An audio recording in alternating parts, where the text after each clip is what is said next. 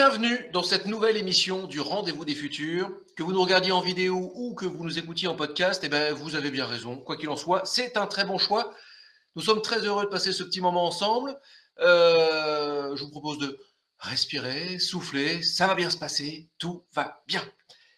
Depuis bientôt 13 ans, et notre première émission avec notre parrain Joël de Ronet, le Rendez-vous des Futurs explore les mutations en cours en multipliant les regards, les points de vue et puis en démontrant toujours que c'est terriblement important, la couleur, la nuance, la conversation. Je suis Éloi Choplin et cette émission est proposée et conçue grâce aux enthousiasmes, que dis-je, aux talents conjugués de J.D. Carré et de l'écosphère Aguelos. Aujourd'hui, on va parler de pas mal de mots-clés. Alors, je vais en lister quelques-uns, mais je vais évidemment en oublier, parce que c'est le jeu de la liste. Travail, emploi, temps qui passe, raison d'être, valeur, vulgarisation, éthique, écologie, bien sûr. On va parler de, tout ça et puis aussi de plein d'autres sujets, donc vous l'avez compris. Et après ce petit jingle, je vous propose de plonger ensemble résolument dans cette 182e émission du Rendez-vous des Futurs.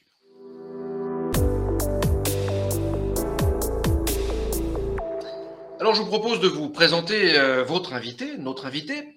Longtemps, j'ai opté pour la, la présentation qu'on arbore sur son profil Twitter, c'est la méthode un peu feignante, que c'est la plus courte. Mais déjà, c'est un peu court, me direz-vous. Et puis, euh, avouons que ça fait un peu plus de mal qu'avant d'aller sur ce réseau social, de moins en moins social. Il y a l'option Wikipédia également, un peu long, vous pourrez euh, me rétorquer, certes. Alors, pour être certain d'avoir juste, de ne rien oublier, le mieux finalement, c'est de lire la page 4 de couverture de l'ouvrage de notre invité. Et notre invité a écrit Travailler moins pour vivre mieux, guide pour une philosophie antiproductiviste. Céline Marty est professeure agrégée de philosophie et doctorante en philosophie du travail sur l'œuvre d'André Gors. Elle est diplômée de Sciences Po et de l'Université Paris-Sorbonne en philosophie. Par goût de vulgarisation et de transmission, Céline Marty enseigne aussi la philosophie sur les réseaux sociaux par l'intermédiaire de sa chaîne YouTube Meta. Sa série vidéo au boulot avec Welcome to the Jungle comptabilise des centaines de milliers de vues Soyez-en sûrs, on y reviendra. Et Céline Marty, bonjour. Bonjour. Céline, alors voilà, on vous a présenté de manière très factuelle, c'est la page 4, elle ne ment pas. Euh, moi, j'ai une manière bien à moi aussi d'amener un petit peu pour mieux vous connaître euh, la présentation. Céline, est-ce que est-ce qu'il y a une rencontre décisive? Est-ce qu'il y a un, tipping point, un moment de bascule dans votre, dans votre parcours qui vous, a, bah, qui vous a fait aller là où nous en sommes aujourd'hui? Ah oui, on pourrait dire oui, si on réfléchit en termes de rencontres, euh, euh, ma, professeure de philosophie de terminale, euh, Catherine Leferme, m'a, fait bifurquer, disons, parce que j'avais un, profil scolaire assez classique.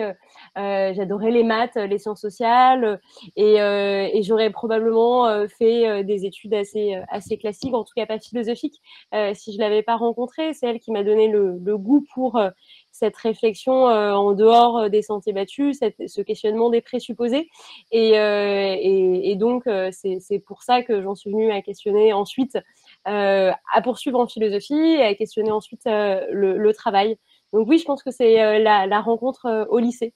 C'est finalement une des chances qu'on a avec l'enseignement public de la philosophie, c'est de pouvoir apporter la réflexion à, à, tous les élèves, y compris les personnes qui ne pensaient pas que c'était pour elles a priori.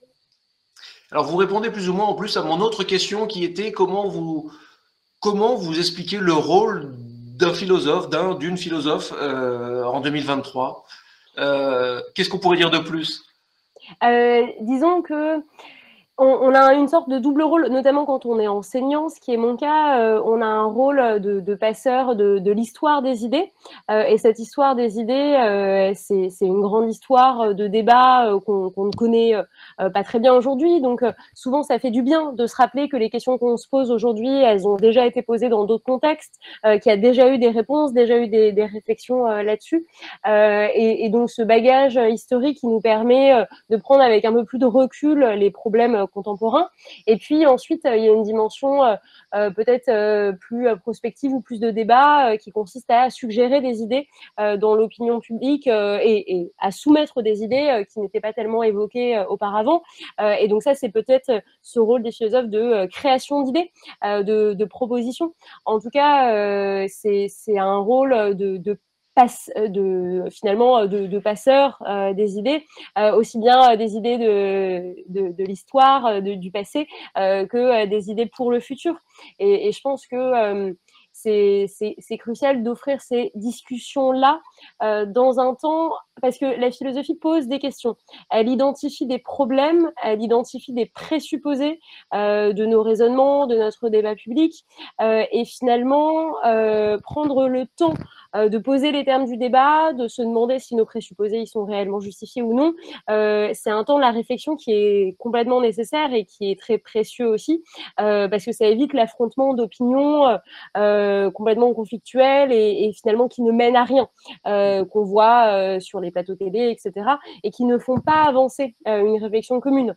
Et, donc, la philosophie, c'est aussi une méthode d'analyse qui, permet d'expliciter les positions, les arguments et de progresser aussi ensemble vers la résolution de certains problèmes qu'il faut à minima identifier comme tels. Ouais, mais alors du coup, moi je me pose, je suis plutôt content de vous la poser enfin parce que c'est une vieille question depuis que j'étais en terminale. En gros, c'est je me, je me demande mais pourquoi on ne fait pas de la philo plus tôt? Pourquoi il faut attendre la toute dernière année, l'année où parfois on, on est déjà passé à autre chose, on a envie de faire autre chose? Ça passe ou ça casse finalement si on le fait en une seule année, la philo? Oui, euh, d'une certaine façon, euh, c'est notre système éducatif euh, qui, laisse peu de place à cette réflexion un peu gratuite. quand on enlève les mathématiques, on dit que c'est terrible parce que ça aide dans la vie de tous les jours, que ça fait de nous des ingénieurs ou des comptables. la philosophie, elle ne fait pas de nous des, bons travailleurs productifs. Au contraire, elle nous rend très critiques, elle, nous rend difficile à discipliner. je pense que c'est aussi pour ça qu'elle est enseignée plus tôt et qu'elle est en plus un peu qu'on essaie, qu'elle est malmenée en fait. Euh, donc, euh, d'une certaine façon, euh, c'est un choix de société de, de mettre plus, enfin, de, de, mettre en avant cette réflexion gratuite des intéressés, qui n'est pas un passage à l'acte. C'est pas une une discipline utilitaire, contrairement euh, aux mathématiques, aux sciences économiques, euh, à, d'autres enseignements. Et, donc, euh, comme tout ce qui est gratuit, désintéressé, non économique, eh ben, ça passe à la trappe dans notre système éducatif. Alors que, évidemment, on sait que la philosophie, c'est aussi l'art de la question, la question perso, la question sur le monde, l'ouverture. Donc, on peut s'interroger, oui, effectivement, sur le pourquoi, c'est pas, c'est pas plus tôt, mais on peut se poser la même question sur l'histoire, la géographie, on en fait quand même plutôt, on en fait tous les ans. Oui, mais parce qu'on pense aussi que euh, c'est plus opérationnel, que connaître euh, la géographie, euh, l'histoire d'un pays, ça vous permettra de négocier dans les relations internationales, ah de savoir où il y a du lithium pour nos batteries de voitures électriques. alors que vraiment, la philosophie, vous n'allez pas trouver grand-chose d'opérationnel dedans.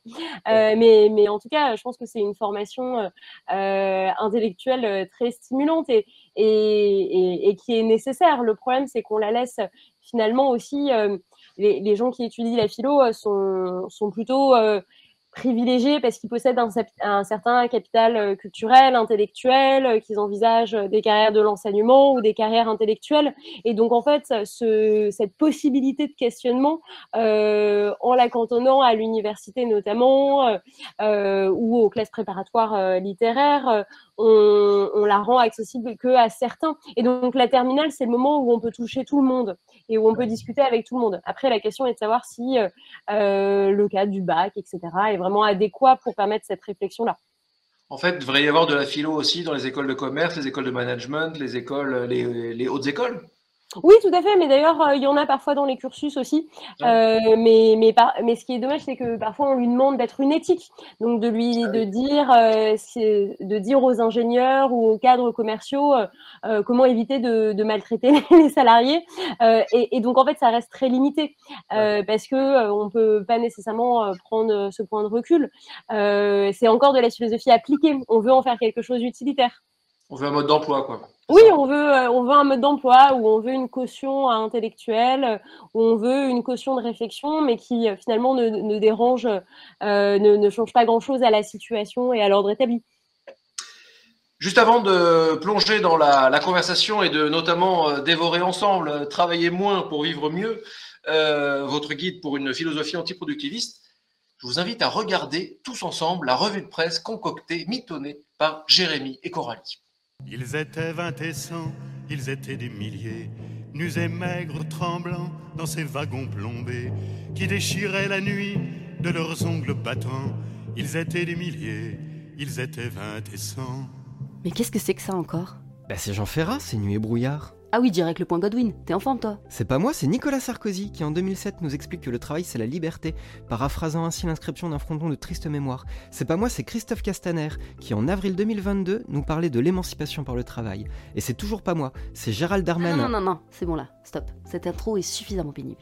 Toujours est-il qu'à l'heure où la réforme des retraites portée par le gouvernement d'Elisabeth Borne mobilise les rues et l'Assemblée nationale, il est intéressant de se demander en compagnie d'alternatives économiques s'il est sage de laisser la valeur travail à la droite. Dans cet article du 27 janvier, nous apprenons que ce terme est apparu au 19e siècle et que s'il n'a jamais quitté les discours libéraux, il a été longtemps au cœur des mouvements ouvriers avant de disparaître progressivement au cours de la seconde moitié du 20e siècle, accompagnant l'essoufflement du syndicalisme. Alors plutôt que de se demander si cette valeur travail est de droite ou de gauche, ne faudrait-il pas transformer le travail pour qu'il tienne ses promesses d'utilité sociale, de cohérence éthique et de développement des individus? Mais même dans cette perspective, la gauche reste frileuse à se réemparer de cette notion. Nous trouvons pourtant des contre-exemples. Comme nous le rappelle un article du 9 septembre paru sur leparisien.fr, Fabien Roussel, secrétaire national du Parti communiste, milite en faveur de la revalorisation de la valeur travail. La gauche doit défendre le travail et le salaire et ne pas être la gauche des allocations, minima sociaux et revenus de substitution.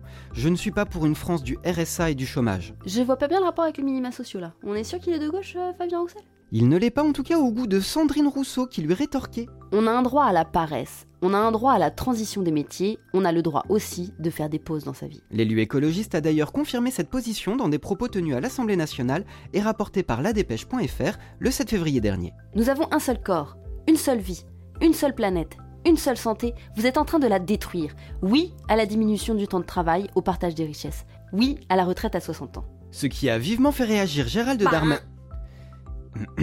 Ce qui a vivement fait réagir Gérald Darmanin. Mais Coralie Je te l'ai dit au début, on parle pas de lui. Ok, donc euh, j'ai mon réagi, machin. Qui dénonce une négation du travail par une gauche paresseuse et bobo. Mais la paresse est-elle vraiment un vilain défaut? C'est la question loin d'être récente à laquelle tente de répondre Marie Telling sur le site du Huffington Post le 19 février. Dès le XIIe siècle, la paresse est vue par l'Église catholique comme la mère de tous les vices, le travail étant considéré comme un gardien de l'âme. Mais pour certains penseurs de l'Antiquité, elle était au contraire la clé de la disponibilité spirituelle. Au XXe siècle, Anna Arendt abonde dans ce sens et explique que nous sommes aujourd'hui dans des sociétés qui mettent le travail en haut de l'échelle des valeurs, mais qu'auparavant, la véritable valeur était l'activité au sens de loisir, quand on ne travaillait pas et qu'on avait le temps de réfléchir. De la même façon, pour l'écrivain Joseph Kessel, Il faut être paresseux, résolument, sans pudeur ni regret. La paresse est la mère gigogne de la réflexion, de l'humilité. En 1880, dans son essai Droit à la paresse, Jean-Michel Lafargue critique quant à lui la boulimie de travail des sociétés capitalistes. La définition d'un contrat de travail, c'est un temps pendant lequel vous êtes soumis aux ordres du patron. La paresse est l'inverse de la subordination. C'est remettre en cause ce rapport de domination pour pouvoir faire autre chose de sa vie et décider librement. Enfin, pour Géraldine Mona-Savoie, autrice de La force du mou, le reproche qu'on fait à la paresse est de mettre en échec un modèle de rentabilité, de consommation, d'activité et même d'agitation. C'est la seule valeur qui semble pertinente pour mettre à jour toutes les contradictions de la valeur travail. Bon, bah moi j'en ai fait assez pour aujourd'hui. Mais attends, j'ai encore euh, un article sur la semaine de 4 jours qui a un succès en Angleterre, j'en ai un sur le nouveau rapport euh, au travail des Français depuis la crise Covid, et j'ai une tribune qui propose de rendre le travail plus désirable pour endiguer le phénomène de grande démission qu'on constate actuellement. Oui, bah fais comme tu veux, mais moi je vais aller paresser dans mon canapé avec un thé. Ah oui, t'as raison, c'est mieux ça comme programme.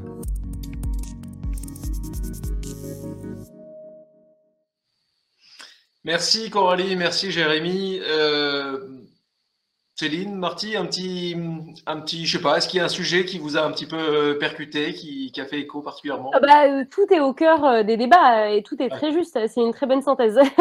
c'est une très bonne synthèse des euh, problèmes, disons, euh, qu'il faut traiter collectivement. Euh, aussi bien la question du droit à la paresse, du temps de pause nécessaire, que la question du temps libre comme un temps non subordonné, qui est un temps aussi sur lequel on ne rend pas de compte et donc qui est un temps d'autonomie euh, euh, qui est essentiel. Euh, donc non, tout était très très bien traité. Bah, euh, je suppose que ça va ouvrir plein de Oh, possibilités. bah, c'est une ouverture évidemment, euh, et puis ça, ça croise énormément de sujets qui sont quand même à l'intérieur de votre livre. Si j'avais juste une question là pour démarrer, euh, Travailler moins pour vivre mieux, ce guide pour une philosophie antiproductive, donc chez Duno, hein, je ne l'ai pas dit. Pourquoi ce livre?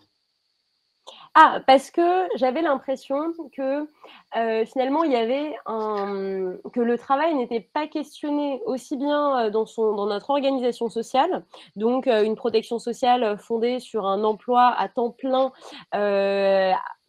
donc 47 43 euh, annuités euh, sur toute une vie, c'est énorme, hein, 43 annuités. 43 annuités à taux plein, euh, donc 35 heures par semaine, etc. Sachant qu'on coche des trimestres qu'à partir de 150 heures par mois, c'est vraiment énorme comme exigence. donc ça, le, que l'emploi était au cœur de notre protection sociale et que malgré toutes les difficultés du marché de l'emploi, finalement, on ne questionnait pas ce présupposé-là. Qu'ensuite, le travail était nécessairement vu comme une activité euh, euh, valorisée socialement, valorisante individuellement, malgré tous les maux qu'il produit, malgré toutes les conséquences écologiques euh, d'une production et d'un travail souvent néfaste. ça, ça me semblait une sorte de, paradoxe. J'avais l'impression que rien n'allait dans le monde du travail et que pourtant, ça restait une sorte de, de tabou qu'on ne questionnait pas. et moi, quand j'ai écrit ce livre, c'était en 2020, donc au moment euh, du Covid aussi. Mais alors, c'était la réflexion euh, de, le, fruit d'une réflexion de quelques années sur euh, notamment l'articulation entre temps de travail et démocratie. Euh, j'avais euh, réfléchi à, la démocratie participative, à la façon de rendre le pouvoir finalement mieux partagé en, en, démocratie. et je m'étais rendu compte que tous les mécanismes de démocratie participative, participative de référendum, d'initiative locale ou des choses comme ça, finalement restaient un peu vains si on était tous dans une logique métro boulot dodo où on n'a pas le temps euh, pour euh, une vie sociale euh, collective, pour une vie associative, pour d'autres choses que des activités professionnelles.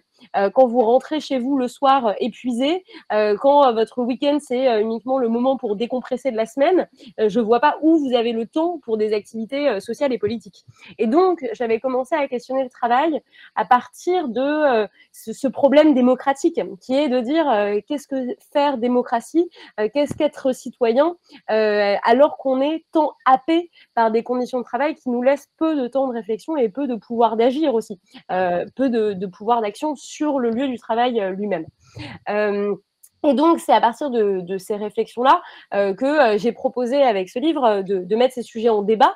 et c'est vrai qu'on on voit qu'aujourd'hui, notamment dans le contexte de réforme des retraites, précédemment dans le contexte de la réforme de l'assurance chômage, dans le contexte de crise écologique, on se rend bien compte qu'il y a quelque chose qui ne va pas avec notre travail. c'est une réflexion collective qui a un peu commencé avec la crise du Covid, qui s'est renouvelée avec la grande démission, etc. Euh, et, donc, et là, ça explose aujourd'hui. Euh, ça explose aujourd'hui parce que euh, il y a un ramassis de finalement de, souffrances qui sont là aujourd'hui et, finalement qu'on n'a pas traité. Et là, ça explose. Il y a il y a une idée très forte que vous défendez à l'intérieur du livre. Et ben, en gros, c'est qu'on n'est pas tous égaux devant le travail, ou pas tous égaux devant la, paresse ou l'oisiveté, comme disait la revue de presse en parlant de Cicéron. Mais pour vous, c'est un vrai problème démocratique. Oui, parce qu'on n'est pas du tout tous égaux, euh, ne serait-ce que sur notre rapport à l'éducation. Hein. Et ça, c'est une enseignante qui vous le dit, euh, que de toute façon, on n'a pas accès aux mêmes chances en termes de formation, euh, que ce soit la formation même du secondaire, hein, même public, et ensuite la formation supérieure. Et donc, on n'a pas tous accès aux mêmes métiers, aux mêmes aspirations, aux mêmes possibilités. et donc, de plaquer un schéma du travail épanouissant qui permet finalement d'acquérir de la fierté, de développer ses facultés, euh, une autonomie, etc. Mais c'est un idéal qui est accessible euh, finalement à, peu de travailleurs. Et même les travailleurs euh, censés être les plus privilégiés, qui ont fait des longues études, etc., parler aux gens de leurs conditions de travail, en fait. même les bacs plus 5, même les bacs plus 8, ça ne va pas. et donc, je pense que cet idéal, il est d'une part un peu factice, euh, d'autre part il est projeté par certains euh, euh, pour, tout le monde en fait. et en plus, le pire, c'est que il empêche d'exprimer les souffrances au travail, il empêche de d'exprimer les problèmes politiques liés au travail, puisqu'on dit aux gens, bah, le travail c'est censé être épanouissant, un lieu de fierté, etc. Si c'est pas le cas, c'est parce que vous n'avez pas été assez bon à l'école vous n'avez pas fait les bons choix, c'est de votre faute, et donc vous ne pouvez vous en prendre qu'à vous-même. Donc on individualise le problème, on le moralise, fallait aimer plus les maths. Euh, et en plus, euh, on empêche toute expression de souffrance. Donc en plus, il y a un enjeu euh, collectif énorme, hein, parce que les souffrances, que ce soit les burn-out, les souffrances psychologiques, les souffrances physiques au travail, ça a des coûts conséquents pour la société en termes de sécurité sociale, mais aussi sur les générations futures. Hein. Les, les, enfants des travailleurs abîmés, ils vont pas bien non plus. Et donc finalement, euh, en empêchant ces souffrances de s'exprimer, euh, on met dessous le tapis un gros gros tas qui aujourd'hui euh, est de plus en plus massif. Et qu'en fait, on a refusé de traiter en traitant le travail d'une façon purement morale et individuelle. Oui. Et il y a, également, ça, ça, me, ça, fait écho à une autre idée que vous abordez dedans, c'est une allusion évidemment au bullshit jobs de David Graeber. on veut du confort, et à force de vouloir du confort, ben, finalement, on s'installe dans une sorte de bulle qui a créé elle-même euh, ce, que, ce qui est appelé les, les shit jobs, en gros, des gens qui sont juste là pour travailler, pour se mettre en cadre, pour répondre à nos, nos envies de confort. Et à quel moment on se réveille euh, tous pour se dire mais je me lève pourquoi? Je me lève pour aller faire un job à la con, pour euh, juste attendre que ce soir je sois tranquillement à pas, pas réfléchir devant ma plateforme de vidéo. À quel moment on se réveille?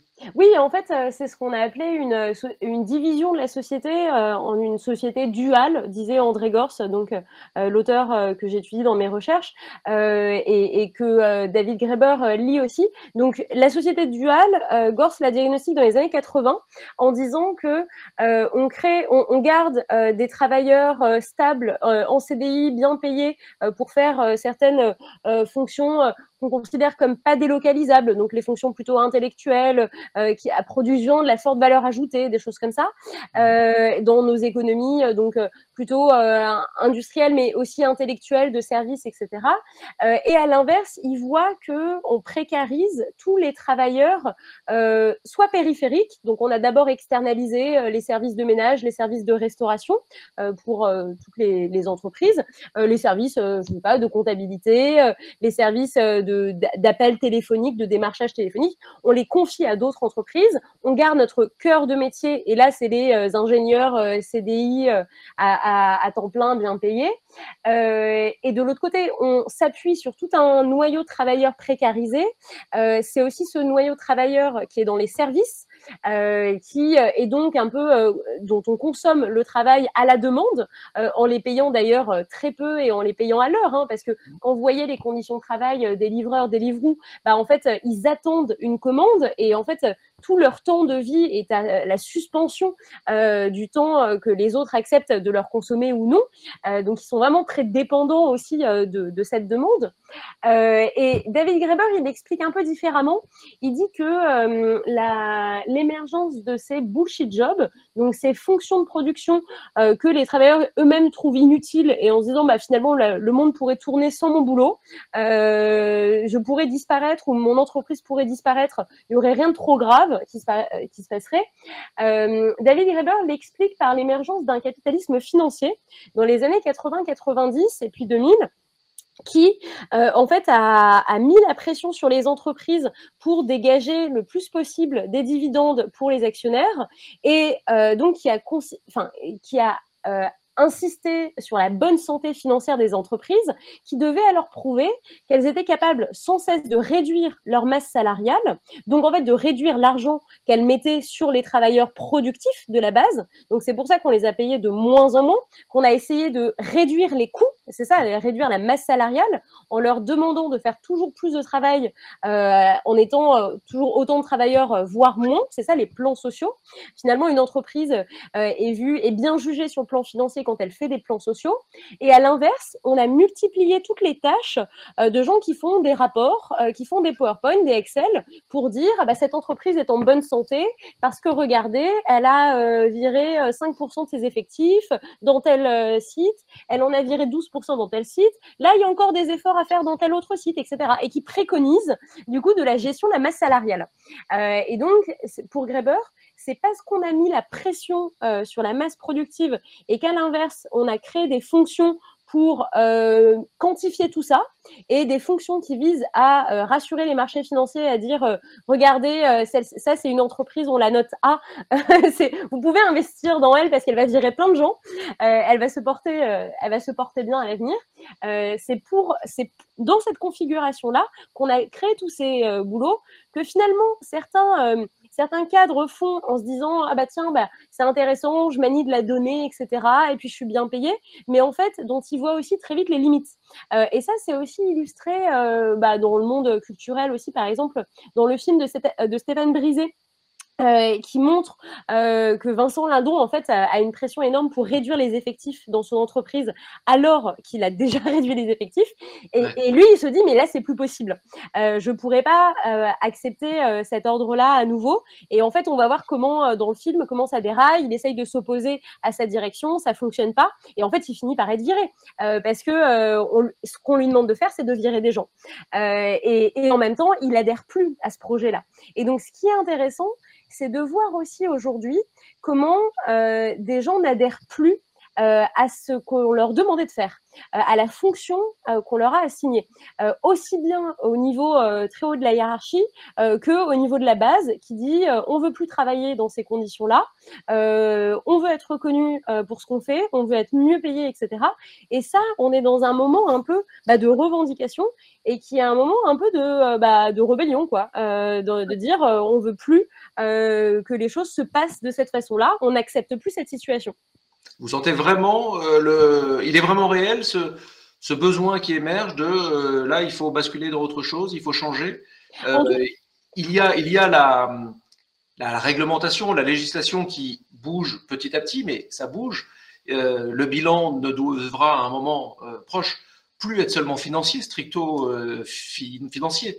Donc ça, c'est les petites réglementations qui peuvent faire un peu bouger.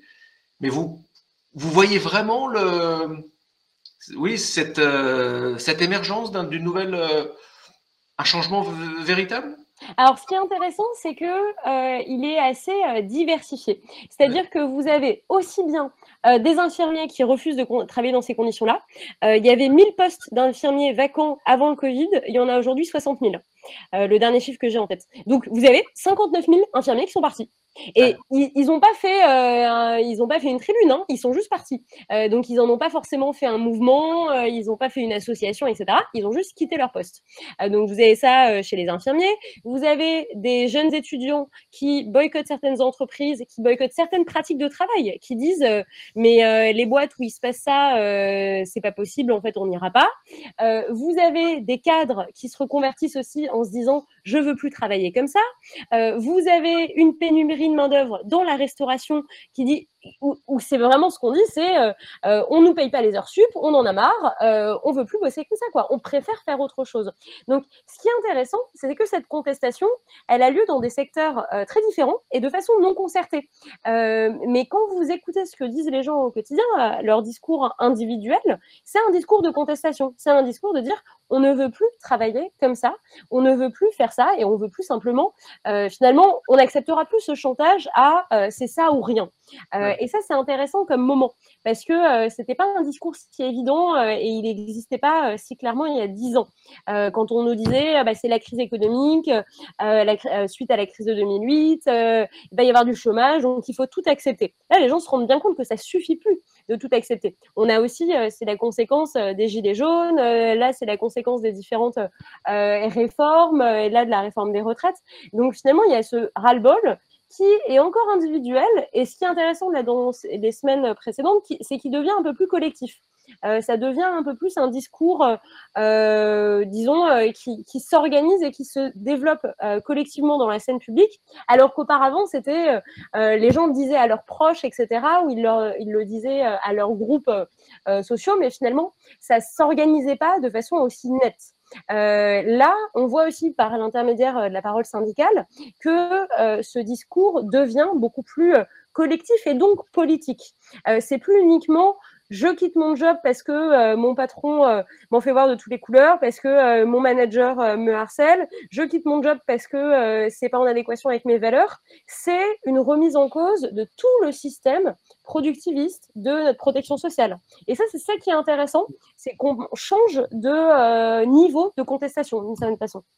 Et c'est vrai que c'est quelque part, on vit vraiment une époque super stimulante parce que euh, on, le, voit en, lisant votre livre aussi. Ça a toujours été quelque part très tabou d'interroger le sens du mot travail, le sens de c'est quoi travailler, c'est quoi le travail. Récemment, on, recommence vraiment à l'interroger. Et finalement, ben oui, est-ce que, est-ce que ce qu'on est en train de faire, c'est du travail? Est-ce que travailler, c'est forcément contre de l'argent? Le bénévolat, est-ce que c'est du travail? Euh, Vous en pensez quoi? Vous, c'est quoi le travail? Alors, c'est une question très compliquée eh euh, et, c'est un débat très ancien aussi. Euh, finalement, notre impératif un peu de mesurer le travail et de le délimiter clairement, euh, c'est à partir du moment où on rémunère le travail et où on fonde la protection sociale sur l'emploi, donc une activité rémunérée, déclarée, encadrée aussi par le droit du travail, réalisée dans la sphère publique, etc. parce qu'auparavant, quand donc en dehors de la société salariale, quand vous regardez l'économie euh, du Moyen Âge, de l'Ancien Régime, euh, chacun est assigné à une fonction de production euh, par mille et une facteurs. Donc il y a les, il y a les, trois, il y a les ordres, il y a l'assignation à la naissance, il y a aussi les corporations professionnelles, etc. mais finalement, chaque secteur est un peu organisé comme ça. Il n'y a pas de généralisation de la protection sociale autour de l'emploi, autour d'une activité déclarée, rémunérée, etc. et, et d'une certaine façon, quand euh, dans, dans, des économies plus locales où euh, il y a certaines activités, voilà, vous êtes sabotier, vous êtes menuisier, euh, personne ne vous demande si quand vous êtes en train de préparer votre outil pour tailler le sabot, est-ce que là on est en phase, est-ce que c'est du temps de travail, on est en train de préparer l'outil, est-ce que ça compte ou pas, est-ce que et ça peut se faire sur les jours de congé. Bon, il n'y a pas de cette for on n'a pas besoin de mettre des étiquettes précises parce qu'on n'est pas dans cette logique formelle. Donc cette logique formelle, on y rentre au 19e et au 20e siècle avec la constitution de la société salariale qui euh, édicte des règles sur les façons de procéder et qui édicte aussi des droits sociaux. Euh, et c'est dans ce contexte-là qu'on fonde l'assurance chômage, euh, qu'on fonde l'assurance retraite. et donc, c'est parce qu'on a cette activité formelle formalisé finalement, encadré par euh, l'employeur et par l'État, euh, qu'on en vient ensuite à euh, discuter en disant ah bah est-ce que mes trimestres, est-ce que les, les, temps de pause vis-à-vis de mon travail que j'ai eu pour élever mes enfants, est-ce que ça peut compter pour mes trimestres de retraite ou non? C'est parce qu'on est dans ce système formalisé qu'on se pose ces questions-là. donc dans cette perspective-là, dans les années 70, émerge en Europe et aux États-Unis un débat sur le travail domestique qui consistait à dire qu'on se concentrait sur euh, l'activité de travail pour le marché euh, dans la sphère publique et que ce faisant, on oubliait euh, ce que réalisaient toutes les femmes dans le cadre du foyer de reproduction de la force de travail.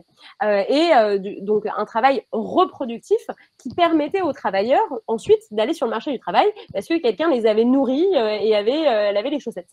et depuis les années 70, on est dans une perspective d'extension du concept de travail à différentes activités. Euh, donc, on a étendu le concept de travail au travail domestique, euh, on l'étend au bénévolat, on l'étend au numérique, on l'étend au travail du consommateur. Et ce faisant, et moi j'ai un peu l'impression qu'on dilue le concept de façon très différente, euh, parce que je pense fondamentalement que ce que vous faites dans votre emploi, c'est pas pareil que de se faire des cookies le dimanche. Euh, et il y a quand même des différences dans l'activité parce qu'il y en a une qui est contrainte, il y en a une qui est encadrée, qui est euh, réglementée, hiérarchisée, etc. Euh, où vous n'êtes pas libre de savoir ce que vous mettez dans vos cookies, euh, contrairement à l'activité de cuisine divertissement du dimanche, où là finalement vous êtes l'artisan de votre activité de A à Z et vous ne rendez compte à personne sur l'activité que vous faites. Vous n'allez pas aller déclarer des trimestres de retraite parce que vous avez fait des cours de, de, de cuisine euh, le week-end. Euh, donc je pense que c'est important de distinguer les activités. Si on fait ces cours de cuisine le week-end dans le cadre d'une association, donc là c'est du bénévolat, c'est utile à la société, ça, ça, pourrait compter. Alors, c'est pareil. Ça, ce critère d'utilité à la société, je suis pas sûre que ce soit un bon critère non plus. Parce que quand vous lavez les dents, euh, aujourd'hui, vous économisez potentiellement des frais de sécurité sociale demain. de carrière, etc. C'est pas parce que votre activité de lavage de dents est utile à la société, parce qu'elle permet de faire des économies de santé, que pour autant c'est du travail. donc moi, la définition que je propose, c'est plutôt à qui est destinée l'activité de travail, qui la commande et qui finalement en, bénéficie. Quand vous êtes le commanditaire de cette activité et que vous en bénéficiez, parce que vous vous lavez les dents et que vous décidez quand vous, vous êtes en train de le faire, vous ne travaillez pas. Par contre, quand vous répondez à la commande d'un employeur, de l'État, d'un client, euh, d'un commerçant du coin, etc., là, vous êtes, euh, vous répondez à une demande. Euh, la personne a besoin de votre activité, c'est pour ça qu'elle vous le demande, et c'est pour ça qu'elle vous rémunère pour le faire. Vous êtes donc dans une situation de subordination parce que on vous demande de faire quelque chose, on vous donne les conditions pour le faire on va vous dire euh, il faut telle et telle chose, etc. Sinon, le travail, il n'est pas accepté.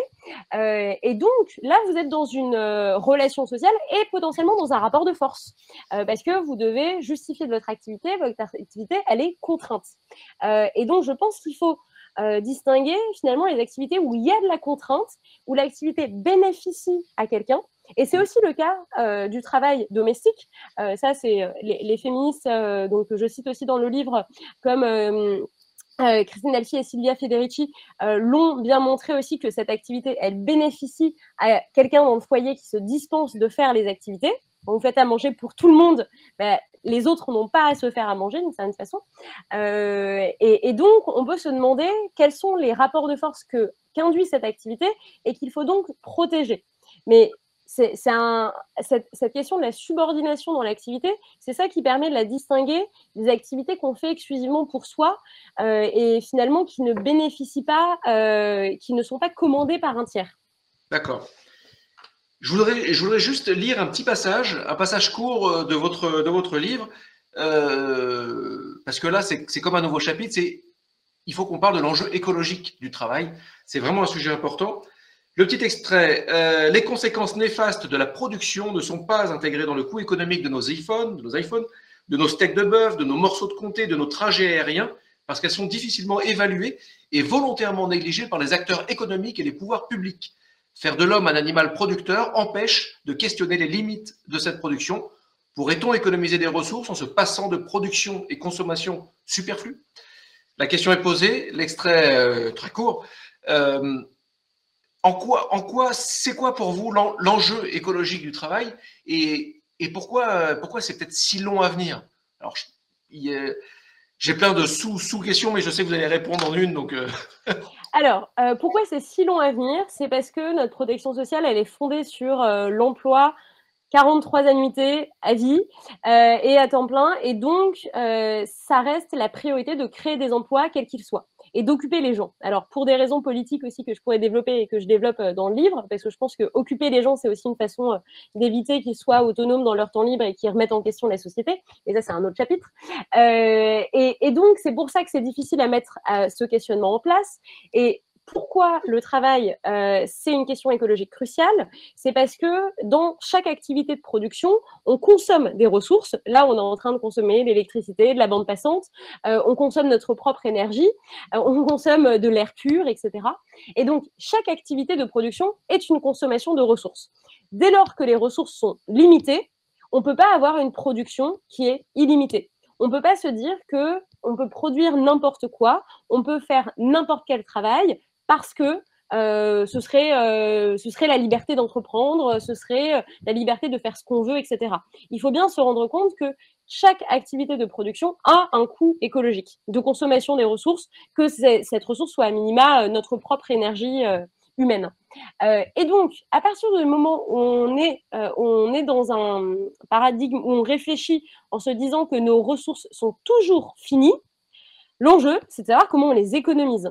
Euh, c'est pas de maximiser leur euh, utilisation ou je ne sais quoi, c'est de se dire comment on produit, comment on travaille de la façon la plus efficace possible. Et la façon la plus efficace possible, c'est pas selon les normes du capitalisme, à savoir euh, rapporter le plus d'argent possible, mais c'est le plus efficace, c'est comment on satisfait un besoin de, la façon la plus durable et avec la meilleure qualité possible, en économisant le plus de ressources possible.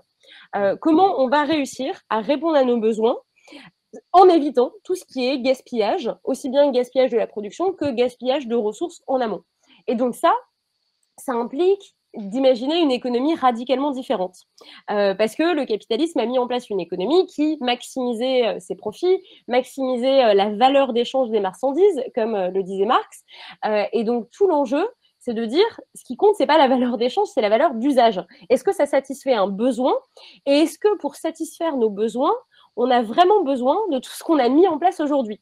Est-ce que pour nous nourrir, les 40 pots de sauce tomate qu'on trouve dans les hypermarchés, moi qui me donne un bourdon pas possible, euh, est-ce que c'est vraiment nécessaire d'avoir autant de euh, marques de sauce tomate? Euh, ben, sachant que chaque marque de sauce tomate, c'est autant de communicants, de publicitaires derrière, autant de services RH, de services logistiques qui se débrouillent pour que votre pot de tomate y soit en supermarché. Et donc, le fait qu'on ait actuellement une économie fondée sur la concurrence avec des parts de marché, où on vous dit euh, si euh, vous trouvez une part de marché, si vous trouvez des gens qui sont prêts à vous financer, etc., alors allez-y, vendez votre produit. Mais c'est ça qui aussi multiplie la consommation des ressources, alors qu'à la fin, on veut juste un pot de sauce tomate. Oui, et moi, ça m'interroge un petit peu parce que finalement, les entreprises euh, se, targuent tous, parce que bon, bah, elles y sont un petit peu obligées, se targuent de grandes, de grandes valeurs, de redonner du sens euh, à leurs produits, à leurs choix, à leurs, salariés même. Euh, il y a la question de la QVT, la qualité de vie au travail, il y a la question de la RSE. Dans le livre, je vous sens un petit peu perplexe, euh, voire, voire sceptique, sur justement la RSE qui, alors c'est ma lecture que j'en fais bien sûr, mais qui vous semble un peu comme un appôt pour calmer un peu les jeunes, quoi, pour le truc un peu à la mode, pour le, mais il y aurait comme un human washing finalement euh, au sein des boîtes. Oui, et euh, parce qu'en fait, on, parle de ça, on met en place des indicateurs, euh, on demande à des gens d'évaluer tout ça. Ça fait encore des tableaux euh, Excel et des PowerPoints, mais en fait, on ne change rien à ce qu'on produit et à la stratégie de l'entreprise. vous allez mettre en place ça, par exemple, c'est L'Oréal qui fait ça, qui met en place des rouges à lèvres recyclables où vous changez juste votre tube, vos couleurs, je ne sais pas quoi. Mais à côté, on va continuer de vous vendre des crèmes, des crèmes anti-rides à 20 ans. Et donc, moi, j'ai envie de dire, si vous voulez vraiment faire de la RSE, arrêtez les crèmes antirides. Euh, si vous voulez vraiment euh, avoir un impact écologique, euh, vraiment changer écologiquement vos boîtes, il faut revoir tout le modèle de production. Et aussi, donc, toute la stratégie, tout le modèle de quels sont les produits qu'on vend, quelles marchandises, etc. Et ça, finalement, toutes les démarches de RSE, de QVT, etc., ça reste cosmétique parce que ça touche jamais euh, au contenu de la production, à son organisation et à comment on satisfait le besoin. Euh, la priorité euh, pour un producteur, disons, ça devrait être que le consommateur il puisse être satisfait et qu'il puisse ne plus avoir besoin du produit. vous avez une paire de collants, et eh ben vous en rachetez pas d'autres. le principe des banillons qui se, qui se dégradent hyper vite, ça a été inventé parce qu'on s'est rendu compte que les gens achetaient une paire de collants et qu'ensuite ils n'en avaient plus besoin, ils n'avaient pas besoin d'en avoir 40 000. Et donc, on a dégradé la qualité pour qu'ils en rachètent beaucoup plus. Euh, donc, tout l'enjeu, c'est qu'on puisse satisfaire nos besoins avec beaucoup moins de production, qu'on puisse se sentir satisfait et se dire euh, c'est bon, euh, j'ai ma paire de collants, j'ai certains, j'ai une marque de sauce tomate et j'ai pas besoin d'en avoir 46 000. Et ça, je pense que ce besoin d'auto-limiter nos besoins, notre production, notre consommation, de savoir dire non euh, à la consommation et à la production capitaliste de dire vous ne savez rien, on veut pas de vos trucs, de votre énième invention. Euh, ça, c'est tout un, une autre façon d'envisager l'économie et aussi d'envisager notre consommation du travail humain. Euh, quand moi je vois des galeries commerçantes où il y a 20 marques de vêtements, je me dis que c'est du gâchis de travail humain. Je me dis que c'est du gâchis de ressources. Euh, les rayons d'hypermarché où il y a euh, plein, de, euh, plein de variétés de sauce tomate, c'est pareil. Je me dis, mais tout le travail humain qu'on a forcé à produire ces trucs-là, alors qu'en fait, on pourrait s'organiser pour produire beaucoup moins de trucs, mais tout en satisfaisant mieux nos besoins et en dégageant du temps pour faire des choses radicalement différentes, qui sont pas liées au travail, qui sont pas liées à l'économique, et juste redonner de la liberté aux gens. ça, je pense que c'est un enjeu essentiel. Oui. Et ça veut dire que tout le, J'allais dire c'est un phénomène de mode, non, mais euh, La loi est en train de changer. On va devoir donc prendre en compte, quand on est une entreprise, ses propres impacts, ses propres externalités. Il y a de plus en plus d'entreprises qui euh, sont certifiées Bicorp, qui ont un label AFNOR, qui, voilà, qui, qui se mettent sur ce chemin-là. Euh, et puis, il y a cette raison d'être. La fameuse entreprise à mission, en ce moment, c'est en train d'être déployé. L'entreprise doit avoir une finalité, doit réfléchir sur sa raison d'être. Donc, finalement, sa raison d'être, est-ce, je vous sens sceptique aussi là-dessus, donc forcément, euh, mais oui, parce que ça change rien à la stratégie. En fait, c'est moi je trouve que euh, on met une étiquette, euh, on raconte des beaux discours, mais on ne change rien à la pratique, euh, à la production en tant que telle, et, et, aux besoins sociaux auxquels on répond. parce que on peut vous en faire des petites phrases. Hein. Moi, il y a déjà quelqu'un du luxe de Louis Vuitton qui m'a dit que c'était très utile le luxe parce qu'on achetait un sac et qu'ensuite on n'avait pas besoin d'en acheter chaque année, quoi. Et je me disais, mais qui peut, enfin, qui peut consommer ainsi en fait? Euh, Alors que c'est tout le secteur qui est néfaste, parce que tout le secteur, il repose sur des hiérarchies sociales, une volonté de distinction, une volonté euh, de, faire paraître certains produits comme inaccessibles, aussi d'humiliation euh, des plus pauvres. Et donc, c'est tout le secteur qui va. Mais oui, faire une petite phrase en disant bah, c'est de meilleure qualité que la fast fashion, bien sûr, n'importe qui peut vous la faire, la petite phrase. Le pire, c'est qu'ils payent des communicants hyper chers pour, pour pondre des trucs pareils. Mais le problème, c'est que les entreprises, à partir du moment où elles sont, elles sont dans leur position, elles ont leur pactole de euh, bah, je suis leader de mon secteur du luxe, etc., elles vont pas vouloir remettre en question la légitimité du luxe. Est-ce que dans une société écologique, démocratique, plus juste socialement, on a encore besoin du luxe? Est-ce que là, en contexte d'inflation, euh, la priorité, c'est le luxe? Et donc, à partir du moment où ces entreprises elles, ont assis leur, euh, pouvoir sur, euh, euh, sur certaines fonctions, elles vont pas vouloir remettre ça en question. Donc en fait, on ne peut pas attendre que ça vienne tout simplement d'elles. Donc parfois, il y a des boycotts de consommateurs, il y a des boycotts de travailleurs qui disent on veut plus travailler dans ces entreprises-là. Mais est-ce que ça reste vraiment suffisant? Je suis pas sûre. Oui. Je, pense que c'est intéressant à ce stade-là de l'édition de, de rappeler, vous n'êtes vous n'êtes sans doute pas anti-entreprise non plus. Bah, je suis pour des entreprises qui satisfont des besoins, quoi, et qui font des choix aussi, euh, qui font des, des choix euh, euh, éclairés, sobres écologiquement, et ça, il y en a plein en fait. je pense par exemple à un glacier ardéchois qui s'appelle Terra Delis, qui fait des productions de glace bio avec des agriculteurs locaux, qui paye deux fois le prix du marché pour les, les framboises parce qu'ils considèrent que c'est légitime de bien payer ces agriculteurs euh, et, donc qui fait des choix éthiques dans euh, les produits qu'il propose. Et, et Terra bah, ils sont pas euh, dans, ils sont donc ils sont en Ardèche, ils sont à Lyon et ils sont à Grenoble avec un glacier, mais ils essayent pas de conquérir. déjà à Paris, ils ont pas de glacier. Ils essayent pas de conquérir le marché international des glaces. Ils exportent pas leurs glaces en Chine. Bon bah voilà, c'est un modèle de se dire quelles sont nos priorités. Euh, comment on satisfait nos besoins euh, de façon euh, sobre, durable? Quels sont les niveaux vraiment efficaces? Est-ce que c'est efficace d'avoir des grosses entreprises comme ça qui sont possédées par des actionnaires qui ont un pouvoir dans la stratégie alors même que et finalement ils sont loin de la production Est-ce que les grosses entreprises avec des grosses unités où il y a mille niveaux hiérarchiques, c'est vraiment le meilleur niveau pour euh, s'adapter euh, face à la situation climatique euh, qui va bousculer les pratiques de production, de travail, les stratégies économiques aussi? Enfin, là, on a quand même Bruno Le Maire qui nous avait dit, qui nous a dit à la radio que c'était la fin de la mondialisation, hein, et qui nous a dit avec le Covid, en fait, on se rend compte que ça va plus être possible de produire à l'autre bout du monde pour économiser des coûts. donc est-ce que les grandes unités d'entreprise qu'on euh, a mis en avant aussi, euh, est-ce que c'est ça finalement le modèle le plus soutenable et le modèle le plus résilient, le plus capable de s'adapter euh, aux chocs économiques à venir? Je ne sais pas. je pense que les. Le, et d'ailleurs, en France, on a aussi beaucoup de TPE, PME, et peut-être qu'elles, elles sont plus souples aussi dans, face aux chocs qu'on va avoir. Oui, elles ne cherchent pas forcément à viser le podium et elles visent peut-être plus leur épanouissement, leur épanouissement de leur groupe d'humains euh, autour d'elles et mm. leurs parties prenantes, etc. Parce qu'en fait, c'est le toujours plus euh, de la production, la conquête, toujours plus se dire ah bah il faut conquérir un nouveau marché. Euh, tiens, il y a un marché là qui se développe sur le continent africain. Là, il y a un marché en Asie, etc. Il faut y aller, etc. Et à, quoi bon en fait euh, Enfin, c'est un peu questionner la légitimité de, de, tous ces produits et de toutes ces décisions aussi. Et, et, finalement, quand vous interrogez aussi les, les, gérants des TPE, PME, parfois ils n'ont pas envie de grossir, ils n'ont pas envie de devenir une multinationale.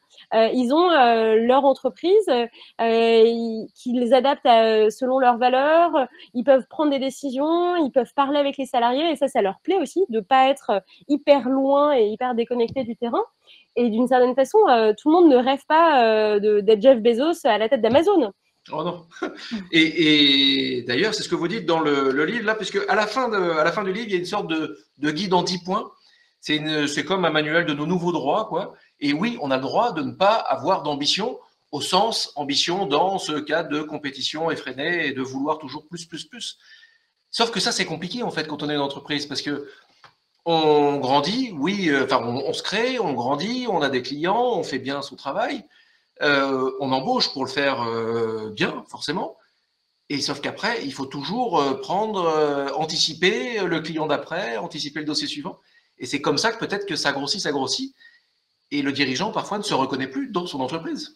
Oui, mais après, est-ce que c'est vraiment euh, est-ce que c'est vraiment nécessaire? Moi, je trouve qu'il y a plein de professions, notamment les artisans, euh, qui sont capables de refuser la demande. Hein. Euh, quand vous appelez un plombier qui vous dit, bah non, euh, j'ai pas de disponibilité avant deux mois pour vos travaux, bah voilà, il, il se met pas en quatre en se disant, oui, il faut conquérir chaque nouveau client, etc. Quand vous allez chez le boulanger à la fin de la journée qu'il n'y a plus de baguettes, il va pas redémarrer le four pour vous. Hein. Oui, c'est la question du stock. Oui, mais c'est la un stock d'heures, un stock de baguettes, un stock. Et, et le stock de main d'œuvre et la disponibilité et l'envie euh, de ce toujours plus. Et en fait, euh, le boulanger, euh, bah, il, fait ses, il fait ses comptes et, et en fait, il n'a pas envie de vendre toujours plus de baguettes. C'est juste, il a son stock et il gère son entreprise. donc, donc, je pense que cette logique de conquête des marchés mondiaux, bon, c'est aussi par ailleurs, ça a été rendu possible par une situation économique, de la mondialisation, des, de, du libre-échange, etc. Et ça, c'est pas évident que que ça perdure dans un contexte euh, de crise écologique. Là, on a bien vu qu'on avait des crises d'approvisionnement qui, euh, depuis le Covid, euh, et puis là, en plus, avec la guerre en Ukraine, etc., qui ont perturbé toutes les logiques sur lesquelles on s'était fondé ces dernières décennies. Donc, d'une certaine façon, je ne sais pas si c'est réellement un modèle désirable, en fait. Non, et puis c'est un modèle qui sans doute est challengé pas mal avec toutes ces crises qui se multiplient. Et puis, c'est un, bah, un, modèle d'une société patriarcale aussi, quelque part, de toujours vouloir euh, plus, de toujours vouloir être contre, de jamais chercher à bosser ensemble, de jamais euh, imaginer autre chose. Oui, alors un changement culturel. oui, oui, c'est un, changement culturel. Et en plus, il y a plein d'entreprises qui vous disent euh, qu'elles n'ont pas envie de, de suivre ce modèle-là aussi. Euh, le, seul avantage, disons, quand on est un grand groupe multinational, c'est qu'on a du pouvoir euh, dans la prise de décision, notamment politique. On a un pouvoir d'influence politique, etc. Donc tout l'enjeu, euh, c'est comment on redonne du pouvoir de façon démocratique aussi aux acteurs économiques, mais sans qu'ils aient besoin d'être hyper gros. et d'ailleurs, là, on le voit dans un contexte d'inflation, il y a plein d'acteurs TPE, PME, boulangers qui aimeraient être entendus, qui aimeraient être entendus alors même qu'ils ne sont pas euh, patrons du CAC 40 et qui ne traînent pas dans les réseaux de pouvoir euh, parisiens. Et donc, comment on réorganise euh, le pouvoir, comment on organise une sorte de démocratie économique où on intègre tout le monde et pas uniquement les puissants qui étaient à l'école avec les puissants politiques? Céline, Marty, il est 17h50 euh, au moment où nous enregistrons cette émission. Euh, donc je vois, le, je vois le temps qui passe et je voudrais vraiment aborder un, sujet avec vous, le sujet de la vulgarisation. Parce que finalement, euh, vous, vous travaillez beaucoup, alors c'est sur des plateformes parce que c'est ça qui existe forcément pour toucher le plus possible de gens. Mais pourquoi, pourquoi c'est important pour vous de vulgariser les grands questionnements, de vulgariser la philo avec, je le rappelle, Philo Boulot, euh, sur, euh, bah, notamment sur, euh, sur Facebook, mais aussi sur YouTube avec, avec votre chaîne Meta. c'est vraiment de la vulgarisation. Pourquoi c'est si important pour vous de faire ça? Bah, Parce que, alors, d'une part, en tant qu'enseignant, on est euh, payé par la société, on est financé par les impôts euh, de tout le monde, euh, et donc notre service, il est au service des élèves qu'on a en face. Mais moi, je trouvais ça bien de, mettre ça au service du grand public, de dire bon bah on a investi, on investit dans, dans, ma fonction, dans ma formation, etc. Et donc finalement, on, on, redonne au public aussi. Et puis ça part de ce constat que que les gens n'ont pas envie d'arrêter de réfléchir après le bac, euh, ni même euh, euh, et, que tout le monde ne peut pas passer par des études de philosophie, et, donc que c'est important de, donner du contenu qui permet de réfléchir, d'autant plus de questionner des normes qui sont un peu tabous, donc là dans le cadre du travail notamment, pour créer des espaces de discussion en dehors finalement euh, des institutions traditionnelles de l'éducation, euh, en dehors du marché du travail aussi. Ce qui est intéressant sur les réseaux sociaux, c'est que la parole se libère plus sur le travail parce que les gens sont anonymes euh, et donc ils n'ont pas peur de, des conséquences auprès des collègues, auprès du patron, etc. on, ne peut pas, on ne peut pas se dire que les gens parlent à leurs collègues et à leur famille et que ça suffit. je pense qu'une libération de la parole qui n'implique pas de jugement moraux ou professionnels, c'est important aussi. Euh, et, donc, euh, j'avais envie de, créer cette, euh, finalement un, espace où on n'a pas peur, où, on peut exprimer des, des opinions qui paraissent finalement mal vues socialement parce que vite taxées de paresseux, fainéants, oisifs, etc., mais qui sont légitimes. Et surtout, si on ne les exprime pas, ça, ça, fait une sorte de refoulement des souffrances qui va exploser plus tard. Euh, donc je pense qu'on a besoin d'espace public euh, pour en parler. Euh, Internet c'est intéressant parce que c'est pas dépendant des grands médias qui fixent leur chaîne, leur ligne éditoriale selon des normes d'ailleurs un peu abstraites parfois. Hein. On vous dit vous avez cinq minutes et ce qui compte c'est les cinq minutes, c'est pas ce que vous vous dites. Et souvent en fait il y a peu de réflexion sur le contenu et il y a surtout une réflexion sur bah, vous êtes là, on vous donne l'image, le son pendant cinq minutes donc beaucoup de remplissage. Euh, là, à l'inverse, euh, les plateformes, ça permet euh, de développer sur un temps long et on voit qu'en fait les gens ils sont ils sont demandeurs du fond. Mais c'est comme les podcasts en fait. Les gens ont envie de discussions de fond et non pas d'une parole segmentée qui dure 4 minutes avec des questions très parfois très bizarres. Et, et où finalement voilà, le, on, est prêt à avoir une discussion longue, approfondie, avec des nuances, euh, comme vous l'avez dit au début, etc. Euh, et que c'est cet espace aussi d'échange qui euh, bah, nous enrichit vraiment. et plutôt que des espaces, des, courts échanges segmentés de publicité, d'annonces d'un nouveau programme ou je ne sais quoi. finalement, ça nous fait beaucoup plus de bien d'écouter une analyse un peu longue qui nous fait réfléchir, qu'on emporte avec nous.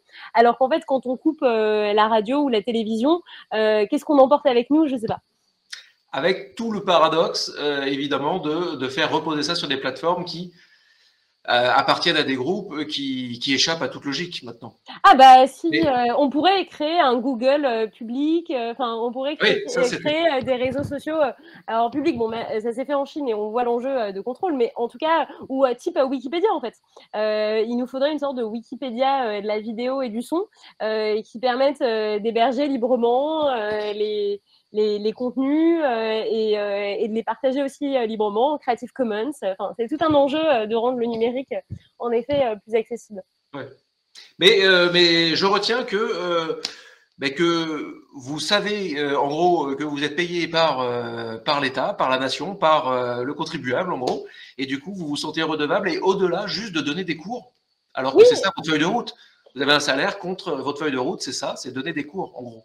Oui, mais, euh, mais en même temps aussi, il y a une sorte de passage à l'échelle. C'est-à-dire que euh, dès lors que, euh, souvent moi, je, parle de livres que je lis pour moi ou que je lis dans le cadre de mes recherches. Et donc, en fait, le, le, coût marginal de, d'en faire une vidéo et de partager ça, bah, il n'est il est pas si énorme.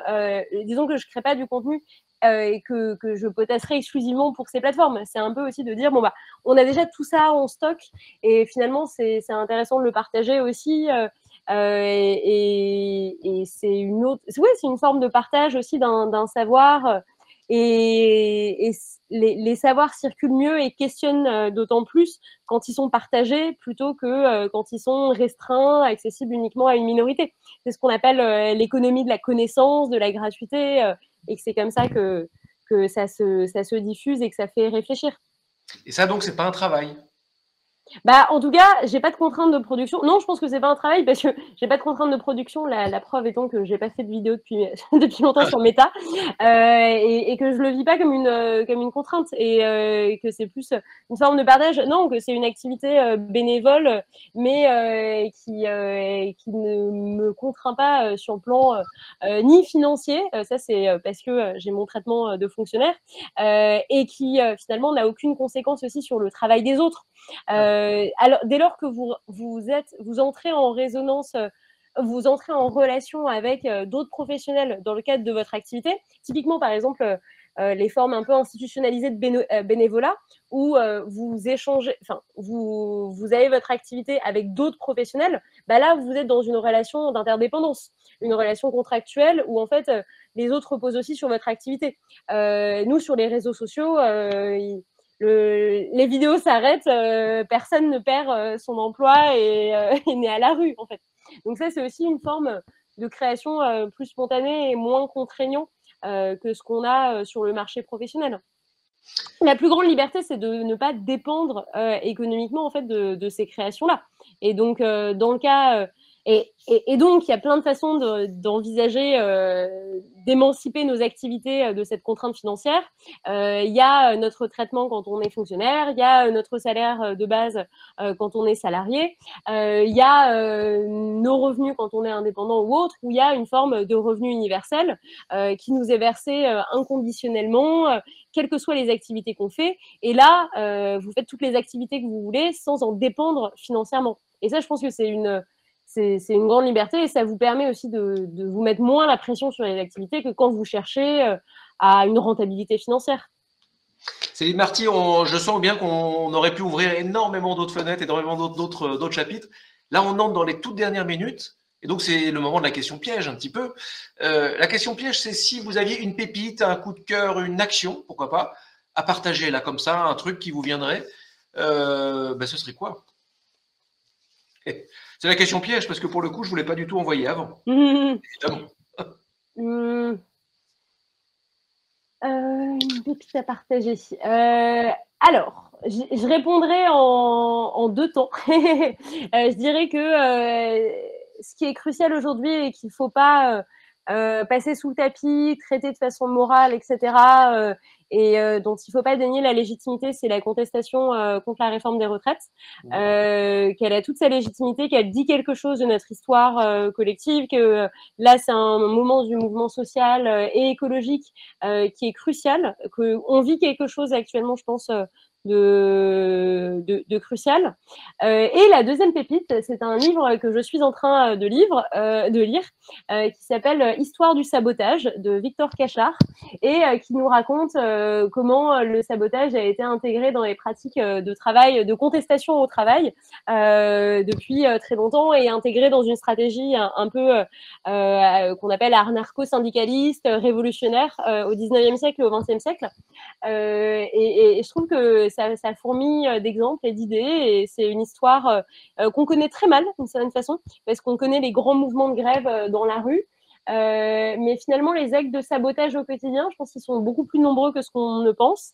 et c'est une façon aussi de reprendre du pouvoir sur son activité et de, montrer aussi que voilà, les, les, travailleurs savent faire, savent faire des choses et que ça peut peser dans la balance euh, de contestation, de négociation euh, dans le cadre des rapports de force.